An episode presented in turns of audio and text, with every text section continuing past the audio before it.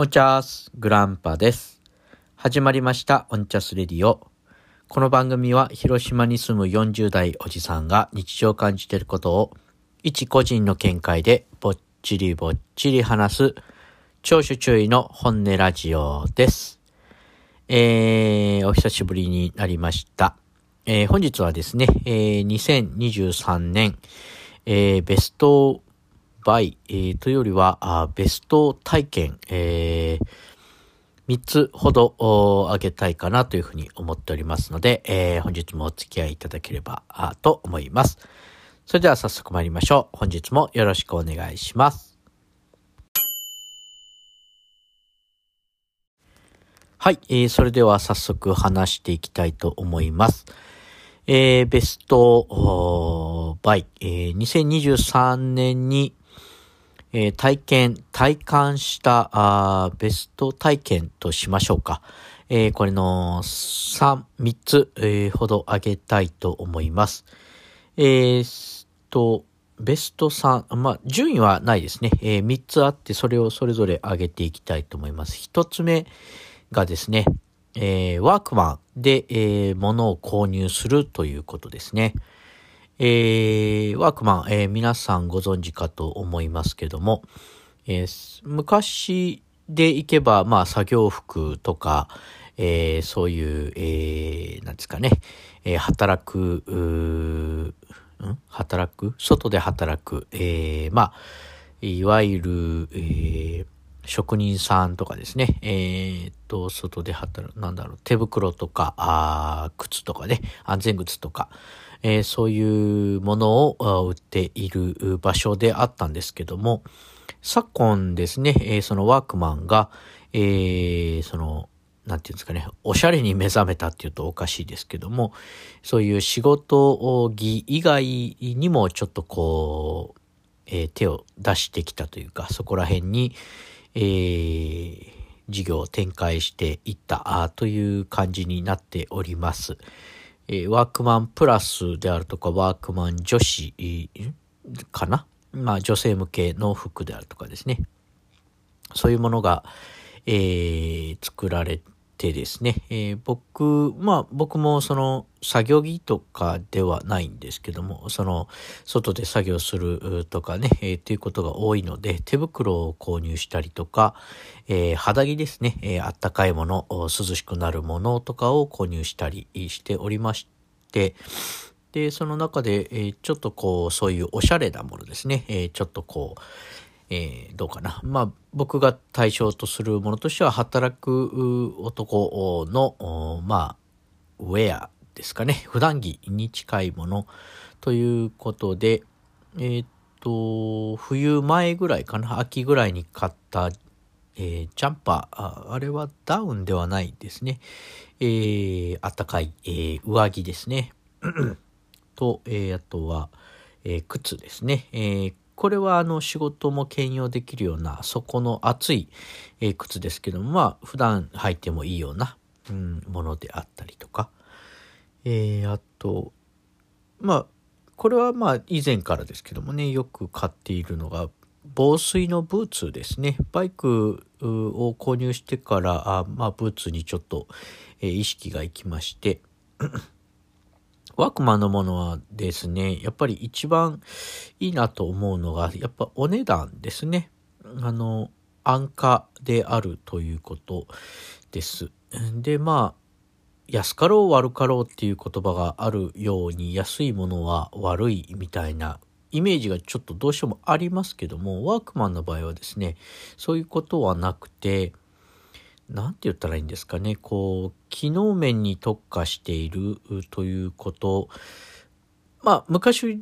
そのね、職人さん向けの服、靴とかであればそっちに特化していたんですけども、なんだろうな、別に悪いものではないんですね。全然。安いのは大変安いです。えー、ですけども、とってもこう、物がいいんですね。えー、っと、肌着でいけばもちろん丈夫ですし、そのこの間、えー、買ったですね、上着、ジャンパーについてはとってもこう、えー、っと、あったかいんですね。風を通さなかったり、えー、します。うんですね。だから安かろう悪かろうがワークマンについてはああんまりこう通じないかなということですね。はい。えー、で、まあちょっと話それますけど、ワークマンのそのおしゃれ、えー、方向っていうのがちょっとあんまり、えー、こう、最近はですね、あんまりこう波に乗ってないらしくって、えー、職人さんですよね、そのおしゃれに偏ってしまった店舗については職人さんがちょっと離れてしまう。職人さんが入りにくいとかですね。えー、っていうことになってしまっているそうです。で、その、え、これは妻から聞いた話ですけどね、あの、ワークマン女子という言葉はあるけど、その、えー、それを、ワークマンの服、男の場合だと結構この、えー、コーディネートですね、服のコーディネートっていうのはまあ、別になんて言うんだろうな、ちぐはぐでも、ちぐはぐって言うと変ですけどね、上下が別にその、揃った系統のものでなくても、なんとなく見えるんだけども、女性の場合だと、やっぱりトータルで合わせないといけないので、その、ワークマンの、えー、何かを一点で買うわけにはいかない。の上下あ揃えるとかですね、そういうことが必要になってくるから、ワークマン女子っていうのはちょっとあんまり、まあこれは妻の見解ですけども、あんまり私としては手が出せないかなというふうに言っておりましたね。なるほどなという思いです。ただまあ、個人的にはですね、えー、ワークマンの大好きですので、その、ね、僕はあんまりこう収入が多くないですけども、そこら辺を、えー、支えてくださる、えー、会社、えー、であるというところですので、大変に非常に応援しておりますので、えー、ワークマンこれからも頑張ってくださいということで、えー、一つ目はワークマンで購入する、ものを購入するということですね。はい、えー、それでは二つ目ですね。えー、ベスト体験二つ目ですけども、えー、っと、車の、えー、ガラスコーティングですね。フロントガラスの、えー、コーティング、いわゆるガラコというものですね。水を弾く、コーティングをするという体験ですね。えっ、と、これがですね、僕、まあ、ゴミ収集の仕事を始めてトラック、えー、乗っておりますけども、まあ、以前からずっとワイパーだったんですね。自家用車もそうだったんです。で、えっ、ー、と、その、ワイパーでまあこと足りていたんですし、今でもこと足りてはいるんですけど、ちょっとですね、煩わしく感じるようになったんですね。ワイパーが動いていることが。で、もちろん、えー、雨の量にもよりますけども、ワイパーがチラチラ動いてるのがとってもですね、運転中に気になり、なるようになってしまったんですね。そうなってから、あどうかなと思ってたら、そういうの、ガラスコーティングですね。こういうものがあるよなということで、まあ、お試しでですね、やってみたところ、とっても良かったんですね。まあ、こういう、ガラスコーティング、なんだ、ガラスコーティングという火事ですか？ガラスコーティングというものは、まあ、昔からね、結構ありましたので、えー、体験としてはできるはずだったんですけども、どうもその、えー、な、なんだかな、あんまりこう、いい評判を聞かなかったので、んあんまりこう手は出さなかったんですよね。まあちょっと高いイメージがあったんですよね。で、最近で、最近のものですね、僕があ買っているものは、えっ、ー、と、広島だけかどうかちょっとわかりませんけど、ホームセンターの大輝という、えー、ホームセンターがありまして、そこの、えー、プライベートブランドなのかな？のガラスコーティング、えー、のものを使用してですね、やってみたところ、非常にいいんですね、水の弾きが。で、えっ、ー、と、その、何キロ以上で走ると風でその水を弾くみたいなこともあるんですけども、まあ、水が垂れ、えっ、ー、と、なんていうか、そのコーティングされているところに雨が降って、まあ、流れていく様ですね。これが、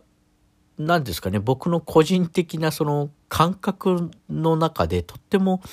好きだったんですね。その水が落ちていく様子が、そのツルツルのところをサラサラと流れていく様子がとっても、えー、心地よかったんですね。そのコーティングして水を弾くということも当然なんですけども、その弾いてサラサラ流れていく様子が、こう、心地よかったっていうところが、あ一番、えー、こう、ガラスコーティングしてよかったかなという点ですね。はい。えー、で、ガラスコーティングですね、えー、やって、やり続けてます。その、えー、いつぐらいかな？今年の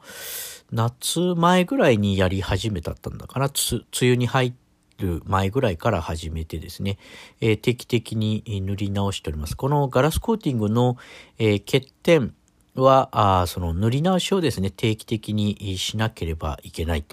雨ごとということでもないんですけども、まあ、僕の感覚でいくと、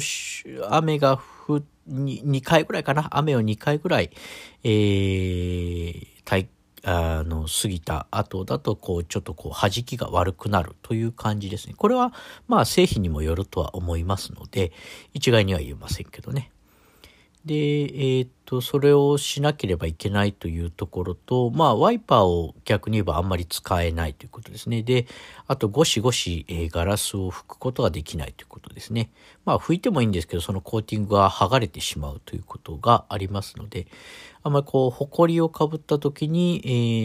ー、ゴシゴシ、えー、こう、水でね、拭いけない。まあ、拭いた後にまたコーティングをしなきゃいけないという作業がありますので、えー、そういう、煩わしさがあります。で、多分これがね、ガラスコーティングの、コーティングの一番の欠点ではないかなと思うんですけども、ガラスがギラつくというところですね。やっぱコーティングが、あまあこれはもう仕方がないんですけど、油なのでね、あおそらくは。なので、油を通して、えー、光ですね、特に夜、夜間ですね、夜間に光をと、えー、油を通して、こう、対向車の、えー、ヘッドライトであるとか、街灯であるとかを見ると、どうしてもちょっとギラつくんですね。これはコーティングの技術が、あまあ、うまくなければないほど、こう、ギラつきが強くなる。えー、まあ、仮にうまくなっても、どうしても、こう、筋として、えー、その油、を伸ばしている筋状にこう多少ギラつくというところですね。まあ僕は比較的その乗用車、えー、夜運転することはどうかな。まあ出退退勤の時ですね。退勤帰る時に、帰宅の時に、えー、夜、まあ冬であればね、暗くなるんで、そういう時に多少暗くなっておりますし、けど、まあそれぐらいかなと。で、トラックに関して言えば、まあ夜運転することはその僕の業務上はないので、えー、僕のその乗っているトラックに関しても夜に動くことがないので別にそこはいいんですけどもね。まあ自家用車の時に多少ギラつくかなというところかな。多少っていうかね、これが多分一番のガラスコーティングの欠点ではないかなと思います。ただ、まあそれをですね、えー、除いても、それがあったとしても、僕はガラスコーティング、えー、今後も、えー、続けていくかなというふうに思っております。あの、水がね、シュルシュル流れていく様が結構好きなんでね。はい。えー、ということで、えー、今年のベスト体験の2番目は、あガラスコーティング、え、ですね。車のフロントガラスコーティングでした。はい、えー、それでは、三つ目ですね。えー、これはですね、えー、っと、えっ、と、えっ、と、本を聞くという体験ですね。えー、何個か前にお話しさせていただきました。で、今は Audible という、えー、アプリですね。これ課金して使っておりますけども、えー、非常にいいですね。その何回か前でも言った通り、えー、とてもこう、自分の生活スタイルに合っております。合っておるというところが非常にいいですね。特に車の運転中ですね、えー、危険じゃないところで、えー、片耳イヤホンで聞いたりするととてもいい感じです。あの、なんかな。まあ、いろいろありますけども、うんと、ポッドキャストが聞けなくなっちゃうとかね、えー、いろいろあります。あの、思うところですね。まあ、それは、あの、その前挙げた時にいくつか欠点も挙げさせていただいたんですけども、まあそれを踏まえてもですね、やっぱり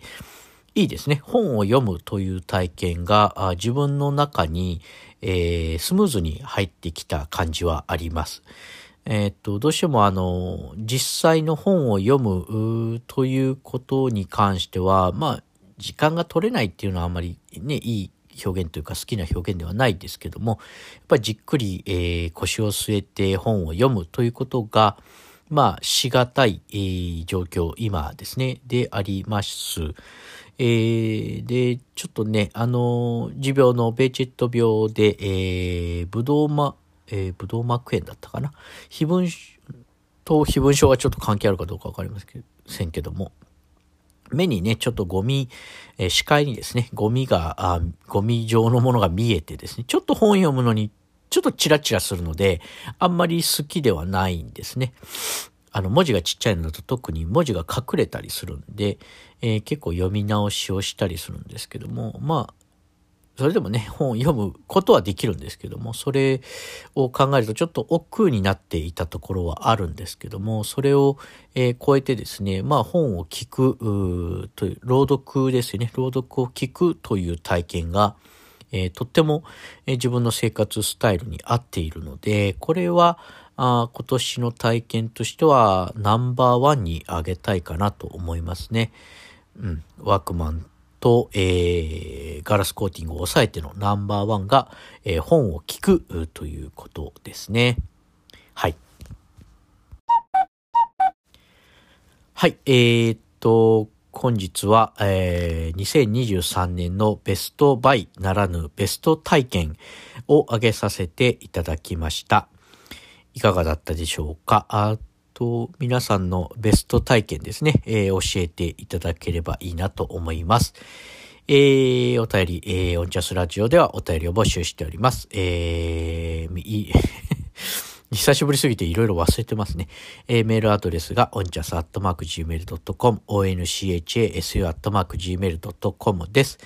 えー、X やっております。えー、ぜひフォローしてしていただいて、えー、ダイレクトメッセージなどもいただければと思います。えー、本日はこんなところで終わりましょうかね。えー、久しぶりだったのでね、ちょっと感覚忘れておりますけども、えー、本日もお付き合いいただきありがとうございました。それではまた次回。ほいじゃあね。